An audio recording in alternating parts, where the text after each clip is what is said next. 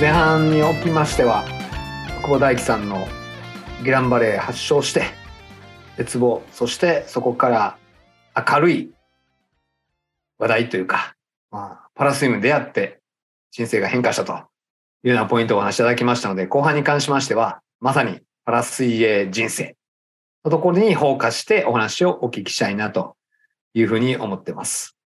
なんかパラ水泳を見に行ったっていうふうに言ってましたけど、はい。それは誘われたんですか？自分で？これはね、不思議なことに、ほんまに自分で行ったんですよ、一人で。えな、なぜか。まあ多分その絶望の中でも、うん。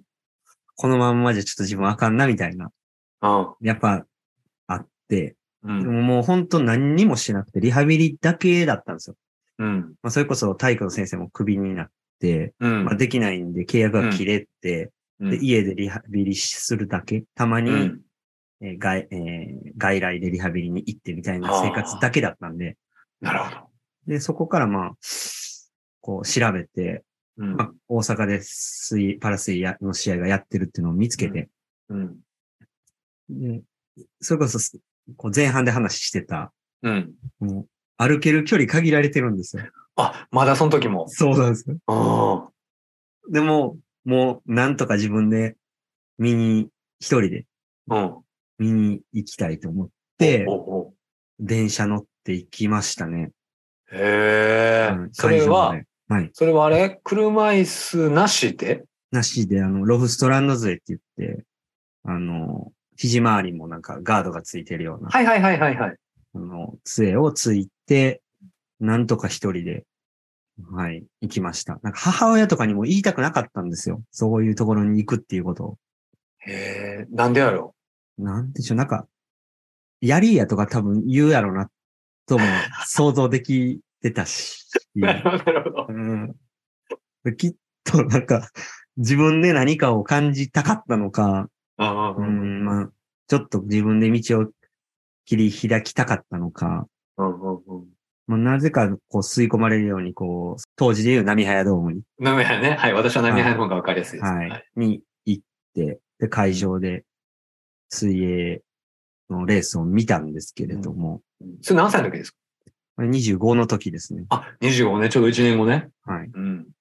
もう衝撃を受けて、おおまあ、もう、僕はまあ杖で歩いてるわけですけれども、はいはい。まあ、両足切断でない方、うん。両腕切断でない方、うん。まあ、全く目が見えない方、うん。まあ、車椅子の方、うんまあ、いろんな障害の方が、もう、レースをしてアスリートやったんですよね。なるほどね。でそれを見たときにもう、うんなんかもう、端っこの方で見てたんですけども、なんか泣けてきて、おおなんか俺何やってんねやろみたいなのと、うん。なんか、これすげえなっていうのと、うんうん。もう二つがもう、重なって、うん。もう見ながらこう、な、ない、ない、泣いてて、でも、俺もっと頑張れるんじゃないかっていうう。ん。で、まあ、僕より障害が重たい人でも、そういうレースをしてるっていうのを見て、衝撃を受けたのと感動しましたね、もなるほう。はい。ど。もう、競技ずっと見てた。初めから最後まで。長いやんか。水泳のパラスイムの競技も、はいはいはい多分まあ、3時間、4時間ぐらいある？あそそうですね。も、もっとある時もありますね。もちろん、うん長いはい時長いやんか。それずっと見てたん初めから最後。いや、それこそその全然歩けなかったんで、途中から多分見に行って、あ、そこそこ。はいそもそもね。間に合はいいねで。途中まで、うん、多分ぜすべては見てないですけど、うんうんうんうんうん、もう、なんか、こう、感じてましたね、その、なるほど。見て。で、そしたら、お母さんが言うであろう言葉かもしらんけど、はい自分でも、やったらええやんって思ったわけ。そうですね。お前これやれるやろ、みたいな。もう一回水泳やれよ、みたいな。うんなんかそのね、そういう声が聞こえてきましたよね。うんめっちゃええなうん、うんままあでも不思議なもんで、うんそこでまあ、出会うんですよ。やっぱりこう、後にこう、ポイントになっていく方々にも、うん。こう、お世話になってた方にたまたま会ったりして、どうしてんの、チーム紹介すんでっていうとこからもう僕のその水泳の人生が始まるというか。なるほど。はい。いや、素晴らしいな。ほんで、すぐ出会って、まあ、試合を、パラスイムの試合を見に行った後に、自分でも、まあ、まずは多分回復してしていかなあかんと思うんだけど、プールに入り出した。プールに入り出しましたね。父親に連れて行ってもらったりして。なるほどね。うん、でもなんか泳ぐ方が歩くより早いとか。あ、そんなそっかそっかそんな状態でした。そうか。はい。で、そんなん言いながら、はい。え、ちょっと待ってな。ちょっとさ、あの、大輝の泳いでるの見たこともちろん、はい。ネットでも、はい。リアルでも、ね、はい一緒に競争もしましたし、はい。ね、一緒に練習もガチガチやって、そうですね一緒にねうん、ガチバトルしてるから、普通に速いの分かってんねんけど、はい。その、あそこまで持っていくには、はいその、初め言うても、そんな泳がれへんの全く。く泳げないですね。そうやね。その、手足動けんの？で、あ、てはいちょっと、末端の方、その時はまだ足もだから動きづらいとか。足ももう、お尻とかは全然動かなかったんで、はい。手で上げたりししてましたし、高いところだったら、自分の手で足を上げて、塀を乗り越えるみたいなこともしてたんで、うん全然でしたね。で、それこそその2000、えっ、と、だから25歳の時に見に行ったんですよ。その、うん。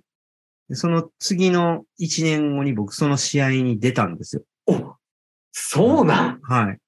すごいなんか。こう、もともと水泳やってたっていうアドバンテージがあって、うん。で、出さし、出させてもらったっていうか出たんですよ。うん。で、まあ優勝できるとか思うじゃないですか。そっかそっか。あのね、大輝、高校の時にインターハイ行ってるもんね。そうですね。インターハイも優勝してますし。そう、しかも優勝やもんね。はい。で だから、って思ってたら、これがもうほんまの話で、うん。もうベベやったんですよ。ええもう最下位やったんですよ。大輝のクラスでね、その当時の障害クラスのやつでね。はいうん。S9 というクラスのバタフラ S9 イで、うん。まあ3人しか出てなかったんですけど、うんうんうん3番やったんですよ。うん。もうその時に、うんもうめっちゃ悔しくて、おうおうおうおうはい。まあ、その時にはもうなんか、多分アスリートになりかけてました。なるほど。はい。まあ、病気になってくる、悔しいだ。苦しいと思うことはあったんですけど、悔しいと思うことはなくて。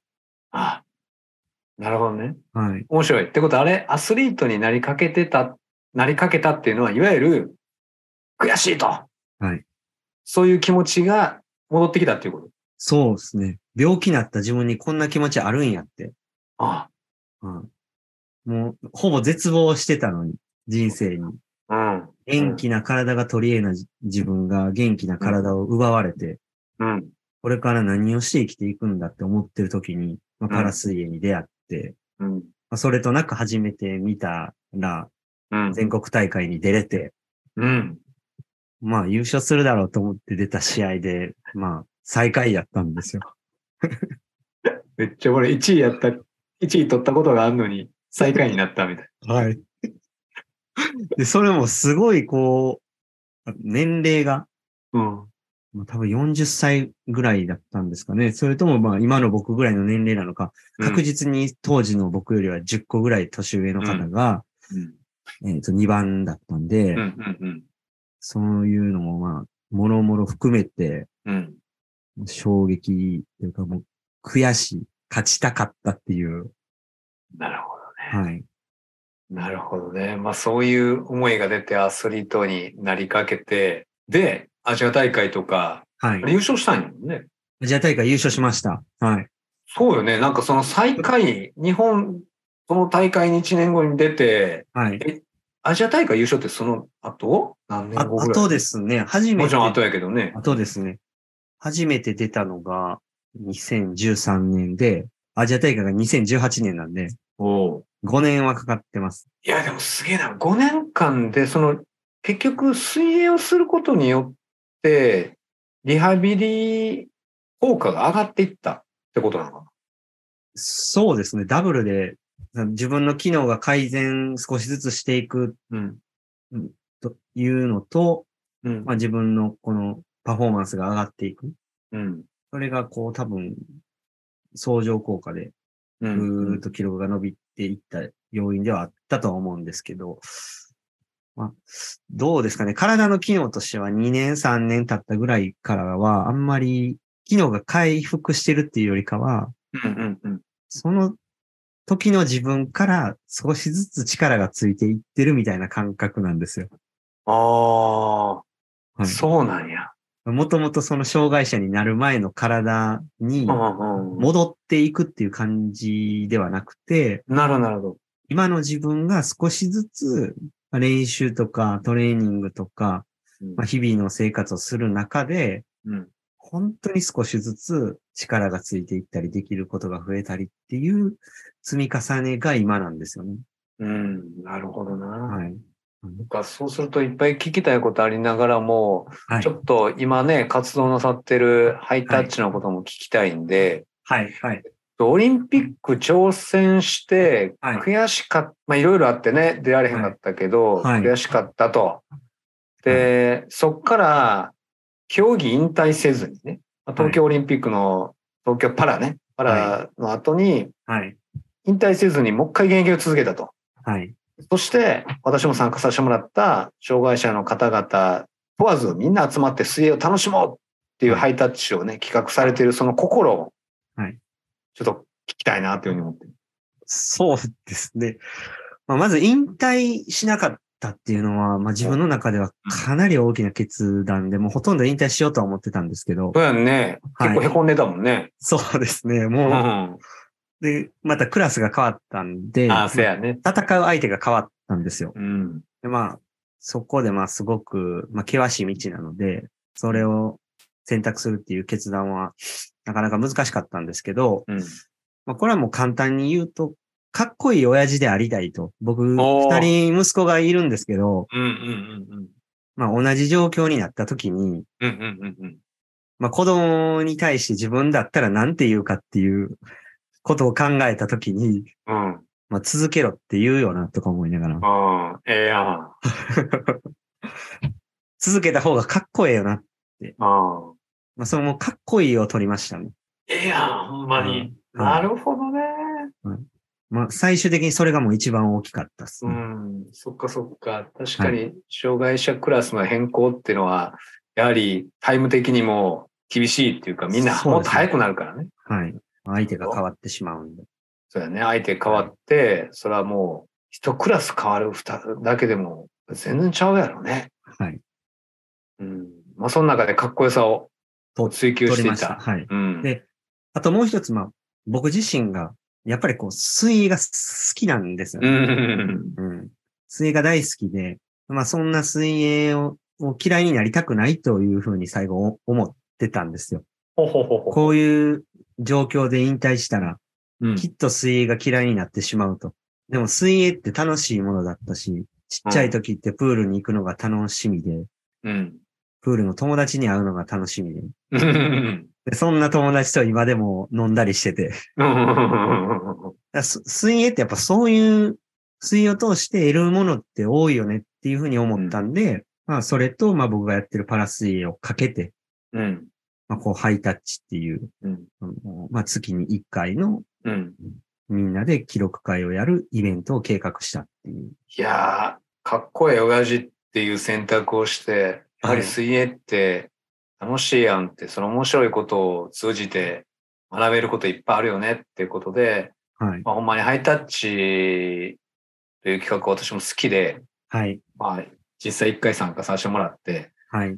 あれね、私も驚き、それ。何かっていうと、はい。大輝が一番初め、パラスイムの大会見に行った時と同じぐらいの衝撃。あでもちろん映像で見てるよ、パラスイム大会とかね。あ、はい。うん、パラオリンピックとかも見るけど、リアルで、目の前で、まあ本当に足がね、不自由な方。はい。で、実際私も右、肘から先がほぼなくて、はい。指先が動かんカンタ君やね。はい。はい。と、50メータークロールして惨敗したからね。そうですね。ああ、マジでめちゃめちゃ速いね。肘から下ないのになんでこんな速いのみたいそうですよね。な。そうそうそうそう。もう悔しくてしょうがなかったんやけど。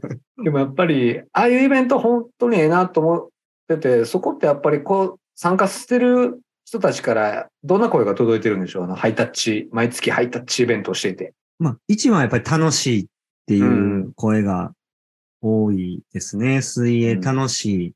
うん。まあ、水泳の練習ってやっぱ苦しいじゃないですか。うん、苦しい。練習中しんどい。うん。同じところばっかり行き来して、息して 景色ね。景色変わらず。変わらんし。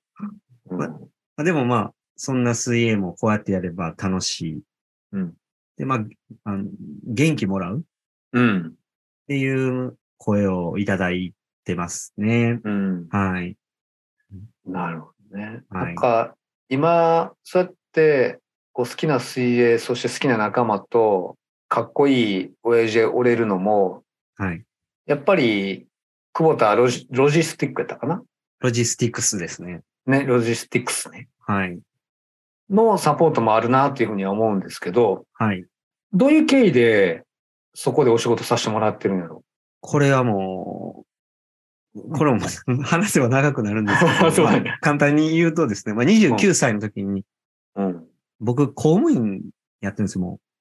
そのじ時は仕事は学校事務職員という公務員をしてたんですよ。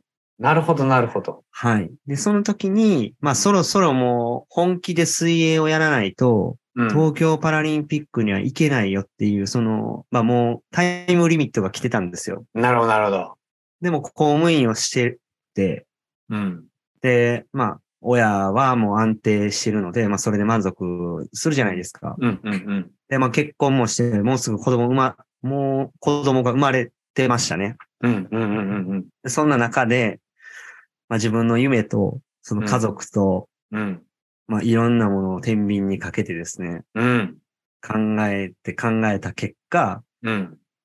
まあその時もやっぱり、こう、ここで夢にチャレンジしないとっていうところで、公務員を辞めてうん。転職をする決断をしたんです。なるほど。でそこで、ありがたいことに、うちで水泳やらないかという声をかけてくださったのが、久保田ロジスティクスなんですね。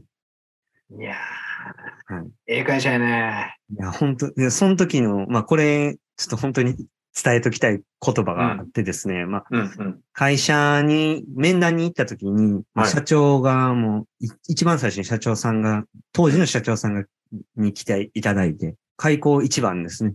うん。あの、パラリンピックに行く久保君を応援したいんじゃないと。うちは。お頑張る君を応援したいんだってめっちゃええやん。言われたんですよ。でもこれで。なんか涙出るね。はい。その言葉だけで、うん。ここに行きますと決めましうん、素晴らしい。あの、私やっぱり、スポーツする人を支える、た。はい。まあ、家族もある、友達もある中で、やはり仕事とか資金面っていうのはすごくやっぱり、まだまだ、あの、パラスポーツっていうのは大変なところなんでね、そういうところを応援してくれる企業って本当に私はリスペクトっていうか、はい。大事にせなあかんなって私自身も思ってるうことなんで、はいまあ、そういう会社さんの社長のね、その言葉っていうのは私すごく響いたんですけど。いや、もう本当にありがたかったですね。だからこそ、まあ、まあ、ハイタッチとかを通じて、うん。まあ、僕たち、その、こう、ハンディを持ってる僕たちが、ただただこう、助けてもらうだけじゃなくて、僕たち発信で、うん。まあ、一緒に何かやっていけるように、僕たちからどんどんどんどん肩を組んでいかないといけないんじゃないかなっていうふうに最近は思ってますね。なるほど。いいですね。やっぱりそうやって、今まで関わってきてくれた方を巻き込みながら、はい。社会に恩返しすると。はい。うん。なんか聞けば聞くほど大輝、なんかかっこいいお父さんやね。いや、嬉しいですね。ありがとうございます。うん。ええね。で、ということでね、もうほんまやったはいらこれ3話、4話ぐらい続けたいぐらいやって、だいぶはしょって、いえいえ久保大輝さんのはい。人生をお聞きしてるわけですけども、最後にね、はい。なんか全然違うご質問をして終わりたいなと。あ、はい。一応、リオスキャピタルワークスって、はい。世の中の成長する会社とか人に投資をして、社会を良くしようって言ってます。大輝にとって、投資って何なんやろ？それは、あれですよ。もう、金融って意味では超えてしまって構わへんので、投資って言うと大輝にとって何でしょうっていう言葉で最後締めたいなと投いうふうに思ってます。うん。いや、難しいですね。僕は、あの、周りの人たちが笑ってるとか、うん。嬉しいとか、楽しいとか、まあ、面白いっていうのが大好きなんですよ。うん。うん。うん。